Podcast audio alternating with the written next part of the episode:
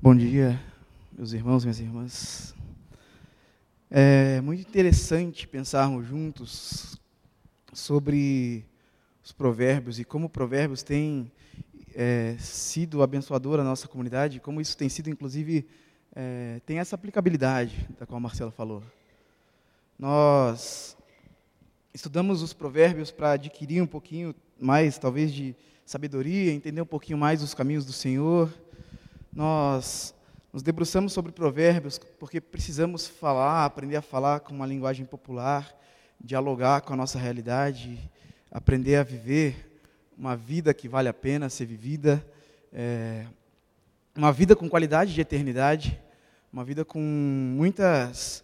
É, com alguns, na verdade, alguns frutos é, que só podem ser dados se nós nos debruçarmos diante do Senhor.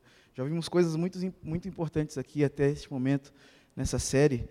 E pensando sobre como nós devemos é, comunicar com a nossa sociedade, ou como nós devemos dialogar com a nossa realidade, é, eu entendo que a gente deva nos debruçar um pouquinho sobre o que acontece hoje, aqui e agora.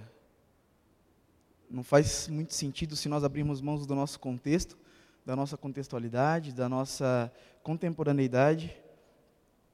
Então, a minha oração nessa manhã é para que Deus fale aos corações. Porque na semana passada o Marcelo falou que quis dividir a responsabilidade do ouvir com vocês. E hoje essa é a mesma responsabilidade. Antes de falar aos irmãos, Deus fala ao meu coração. É, e eu queria que lêssemos juntos é, Provérbios 24, do 11 ao 12.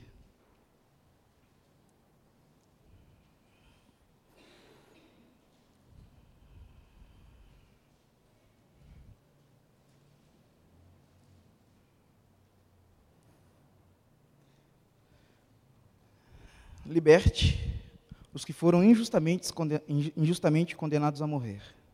Salve-os enquanto vão tropeçando para a morte não se desculpe dizendo, não sabia o que estava acontecendo. Lembre-se de que Deus conhece cada coração. Aquele que zela por sua vida sabe que você estava ciente, e ele retribuirá a cada um conforme suas ações. Senhor, nós estamos diante da Sua palavra e não há nada além da Sua palavra que deva ser dito ou que deva permear os nossos corações neste momento. Que o Teu Santo Espírito nos conduza e nos ajude a compreender o texto lido. E que no Teu Santo Nome nós possamos, como igreja, ser uma igreja conhecida por cumprir o Teu mandamento, que é amar. Amém.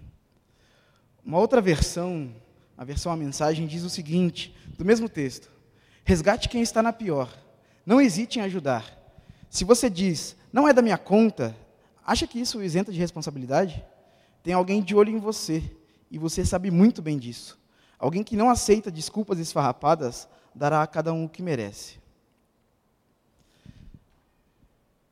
Quando eu li esse texto pela primeira vez, achei um tanto quanto duro, e de fato é, porque o povo naquela época é, se colocava diante do Senhor, mas havia deixado de lado alguns dos mandamentos do Senhor com relação a algumas é, categorias do povo, com algumas é, especificidades do povo. Então, nós lemos e nós entendemos que existem pessoas condenadas à morte. Aquela época, por exemplo, existiam leis explícitas onde se defendia a viúva, o órfão, o estrangeiro, o pobre.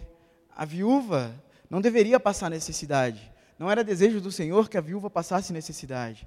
As pessoas deveriam distribuir com as viúvas e deveriam sustentar as viúvas. As viúvas deveriam ser acolhidas para que não passassem necessidade. O órfão, o órfão não poderia passar necessidade. O estrangeiro deveria ser bem acolhido quando é, recebido na terra dos hebreus ou na terra do povo de Deus os, hebreus, os, os estrangeiros deveriam se assentar à mesa com o povo e comer a, da comida deles para que não passassem fome ou necessidade. Assim como também o pobre. Deus é muito explícito quando fala, por exemplo, sobre a colheita, que a colheita dos campos de milho, por exemplo, deveriam ser feitas de formas específicas, as quais algumas espigas, as que caíssem, algumas que ficassem ao redor e nascessem para fora da cerca, não deveriam ser colhidas para que o pobre pudesse recolher e não passar necessidade. E diante de um texto desse, liberte os que foram injustamente, injustamente condenados a morrer, eu parei um pouquinho para pensar quem são as pessoas que hoje estão condenadas à morte no nosso sistema e na nossa sociedade. E categorizei, elenquei algumas delas, trouxe algumas delas para a gente pensar juntos. Começo com Henrico Júnior, Tiago Freitas, Lucas Costa, Gabriel Alves, Diogo Xavier, Margarete Teixeira e José Luiz de Oliveira. São sete jovens negros mortos na favela do Rio de Janeiro durante essa semana. Então a gente vê que as pessoas negras, os pretos da nossa sociedade, são condenados à morte. Diz o último mapa da violência que 75% da vítima de homicídio no Brasil são pessoas negras. Inclusive, nós vivemos um estado de guerra civil onde nós temos 65,6 mil assassinatos em um ano. Existem pessoas que são condenadas à morte, como os pobres. O Brasil, nessa última semana, agregou ao mapa da pobreza quase que mais um milhão de pessoas. Somos quase 23 milhões de pessoas no nosso país, quase o estado do Rio de Janeiro, se eu não me engano, passando o mês com menos de 90 reais por mês. Os mesmos 90 reais que eu e você talvez gastamos um final de semana por pessoa. As pessoas passam um mês. Condenados à morte. Condenados à morte no nosso sistema, na nossa sociedade, no nosso país, talvez sejam os, os nordestinos aos quais nós gostamos muito do turismo, mas quando acontece alguma coisa, a gente entra na internet e a quantidade de ofensa a um povo específico é absurda. Talvez condenados à morte no nosso sistema possam ser lidos como as mulheres que sofrem cotidianamente violência, que sofrem cotidianamente a desesperança ou o medo sequer de sair de casa. Eu tenho algumas é, algumas alunas na, na escola que eu dou aula, em que ela tem 14 anos hoje, talvez, ela sofreu um abuso aos 10. Eu tenho uma outra aluna que sofreu abuso dos 3 aos 6 anos de idade, pelo menos uma vez ao mês. Eu tenho uma outra aluna um pouco mais velha que ela tem medo de sair de casa para comprar pão, que fica a três quarteirões da sua casa, porque no meio do caminho tem uma, um ponto de mototáxi onde os homens mexem com ela, mexem com ela, e ela não sabe para onde correr. Talvez condenados à morte no nosso sistema, na nossa sociedade, seja a classe LGBTQ+, ou LGBT, que estão cansados de sofrer as acusações de muita gente que não os conhece. Estão cansados de saírem de suas casas também e não saberem se vão voltar vivos para sua casa. Talvez no nosso país, no nosso sistema, na nossa sociedade, quem esteja condenado à morte sejam os invisíveis as pessoas que moram na rua e a gente desconhece, porque para nós é como se fosse parte da, do cenário. É comum passar na rua e ver alguém jogado da rua. Então é parte do cenário, é comum. A gente deixa de lado. Talvez os condenados à morte no nosso sistema e na nossa sociedade sejam de fato os estrangeiros e refugiados que vêm para o nosso país e são tratados e recebidos com violência, que se vêm para o nosso país e precisam mendigar o pão, porque nós, como sociedade, não, não libertamos da morte os que foram injustamente condenados a morrer. Talvez, injustamente condenados a morrer, no nosso país estejam os indígenas, que já estavam aqui antes de nós chegarmos, e hoje são segregados a tal ponto que não têm o direito da sua própria terra. Aliás, talvez a terra esteja injustamente condenada à morte, porque nós não cuidamos da terra como deveríamos cuidar. A gente explora a terra, a gente assassina a terra, a gente fere a terra. Talvez injustamente condenados à morte no nosso sistema sejam as crianças. Onde em pleno 2019 nós discutimos se criança deve ou não deve trabalhar. Semana retrasada, se não me engano, passando aqui na Getúlio, um pai vendendo algumas trufas, com sua filha também vendendo algumas trufas no semáforo, num sol escaldante, um sol desumano, quase sendo tendo que desviar dos carros para não ser atropelada, porque ela está trabalhando. Crianças não devem trabalhar. Aliás, a educação discute hoje o quanto se deve dar de tarefa para uma criança, porque criança tem que brincar e ir para a escola. Crianças que são condenadas à morte pela falta de afeto. Crianças condenadas à morte pela falta de olhar, pela falta de tato ao lidar com uma criança. Lidamos com crianças como se fossem adultos. Criança tem responsabilidade a semana inteira, tem mais responsabilidade que eu, quase. Dependendo da criança, tem uma agenda mais lotada que a minha. Condenado à morte sem saber que está morrendo. Injustamente. E a ordem, o conselho do Senhor que Ele nos traz é: liberte os que foram injustamente condenados a morrer, salve-os enquanto vão tropeçando para a morte. Liberte, salve, resgate quem está na pior, como diz Eugene Peterson na outra versão, na outra tradução. O Evangelho de Jesus Cristo, o Evangelho que nós cremos, é libertador e de libertação. Lucas, no capítulo 4,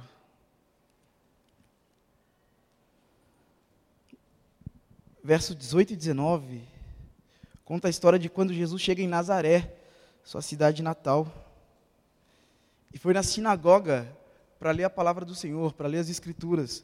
Jesus leu o seguinte: O Espírito do Senhor está sobre mim, porque ele me ungiu para trazer as boas novas aos pobres.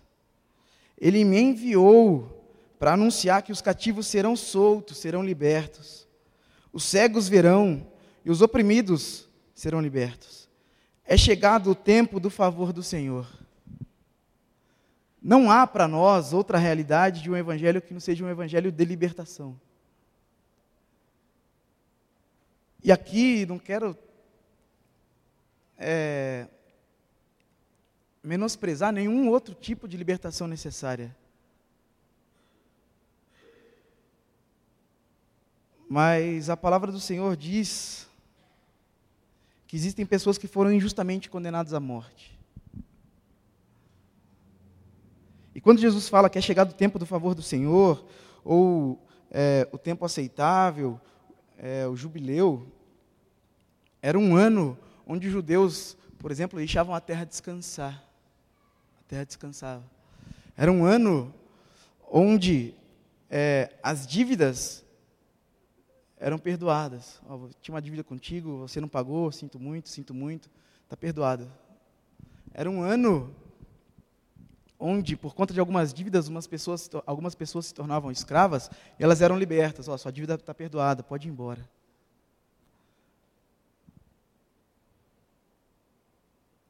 Nós vivemos falando de um Jesus que nos livra da morte, e amém por isso? Mas às vezes nós nos esquecemos que o evangelho serve para o homem todo e para todos os homens. Então nós precisamos voltar os nossos olhos e entender no decorrer do texto que não há desculpa. O texto diz: não se desculpe dizendo, não sabia o que estava acontecendo. Lembre-se de que Deus conhece a cada coração e aquele que zela por sua vida sabe que você estava ciente. não tem como, numa sociedade hiperconectada como a nossa, a gente dizer que não estava sabendo.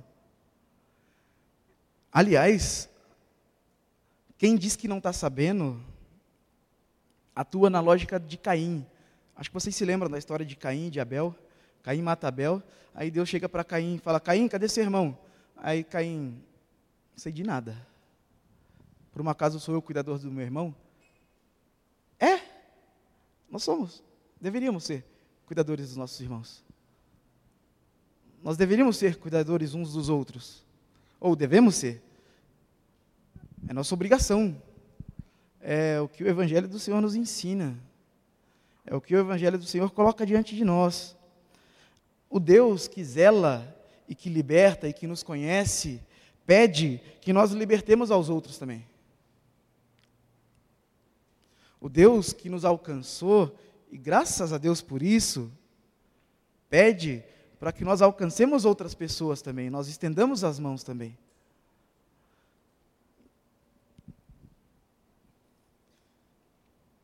Então tem um, uma lógica muito diabólica no nosso cotidiano. Da gente fingir que não está sabendo de nada. Da gente deixar de lado aqueles que estão, ou que foram injustamente condenados à morte. Aqui a gente não está falando de, de condenações injustas, pelo amor de Deus. Ninguém deve ser condenado à morte. Mas existem algumas pessoas que nascem em situação de morte. Em Bauru, se eu não me engano, tem quase 7 mil pessoas que não têm acesso à água tratada. Se você vai para uma favela no Rio de Janeiro, o esgoto corre a céu aberto. Se você vai aqui em Bauru, inclusive, tem alguns lugares que o esgoto corre a céu aberto. E as crianças brincam nessa água.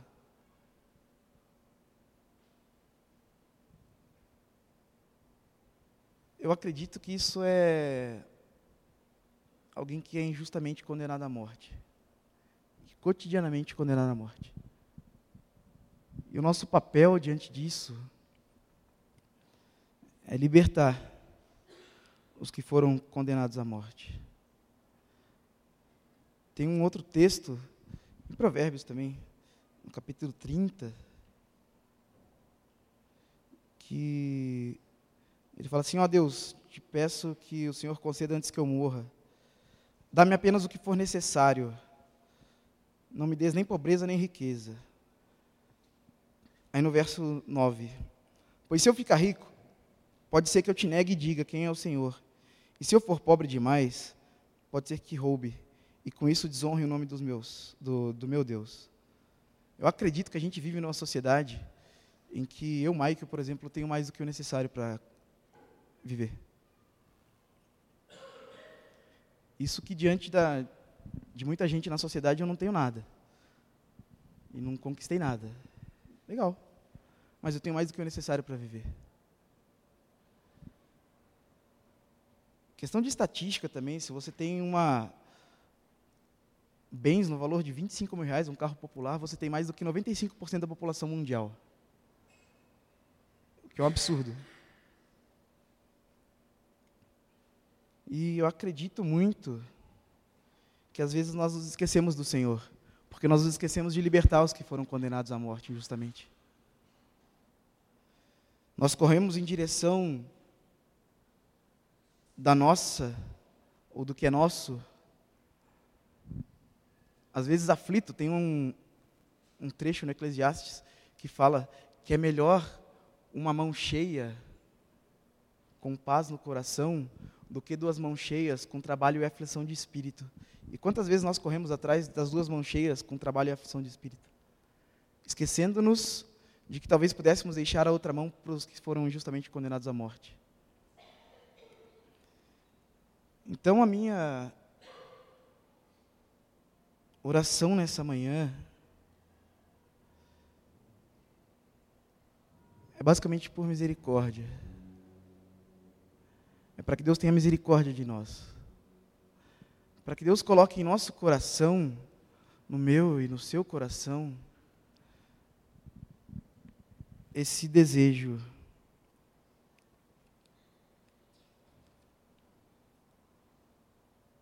liberte os que foram injustamente condenados a morrer. Salve-os enquanto vão tropeçando para a morte.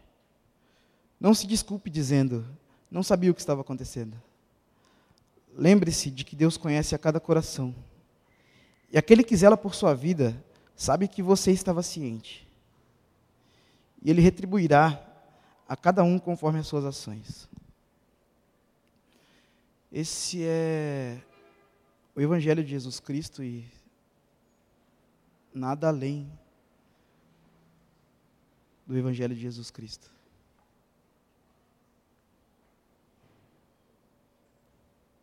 Que por muitas vezes nos conforta, e amém, que a gente precisa de conforto, mas que muitas vezes nos provoca.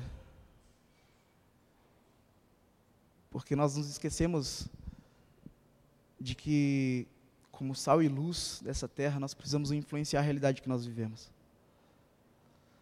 Às vezes nós vivemos uma espiritualidade que nos tira os pés do chão, que nos tira da vida real e da vida de verdade. Eu acredito que Provérbios nos aproxima da vida de verdade, da vida como ela deve ser vivida. E que nós vivamos essa vida, libertando lutando por justiça, porque são bem-aventurados aqueles que têm fome e sede de justiça. Porque, inclusive, são bem-aventurados aqueles que forem perseguidos por causa da justiça. Porque eu acredito que são bem-aventurados aqueles que são perseguidos por libertarem os que forem injustamente condenados à morte.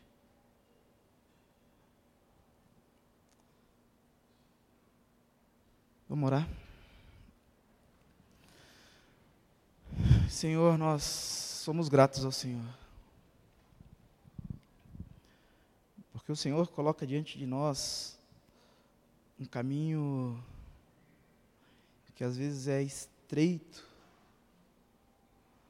mas nós sabemos que o Senhor está conosco, isso nos conforta. Abre, Senhor, os nossos olhos para que nós possamos ver as pessoas que estão sendo injustamente condenadas à morte. Abre, Senhor, o nosso coração e a nossa mente, para que nós possamos entender que isso é o teu evangelho e nada mais. Que nós possamos entender, Deus, quem são os pobres, as viúvas, os estrangeiros estão diante de nós. Que o nosso amor se estenda a toda classe de pessoas, porque o Senhor antes as ama.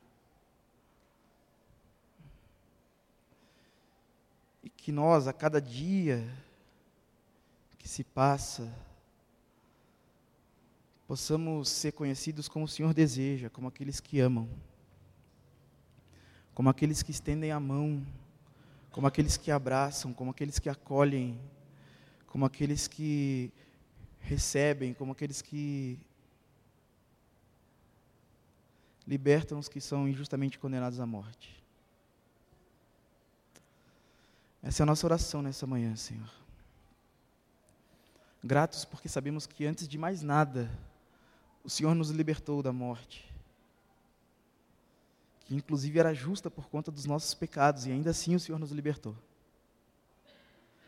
Isso é graça. E que nós possamos agir por um caminho da graça, por um caminho do amor, por um caminho do Evangelho de Jesus Cristo que liberta e salva. Amém.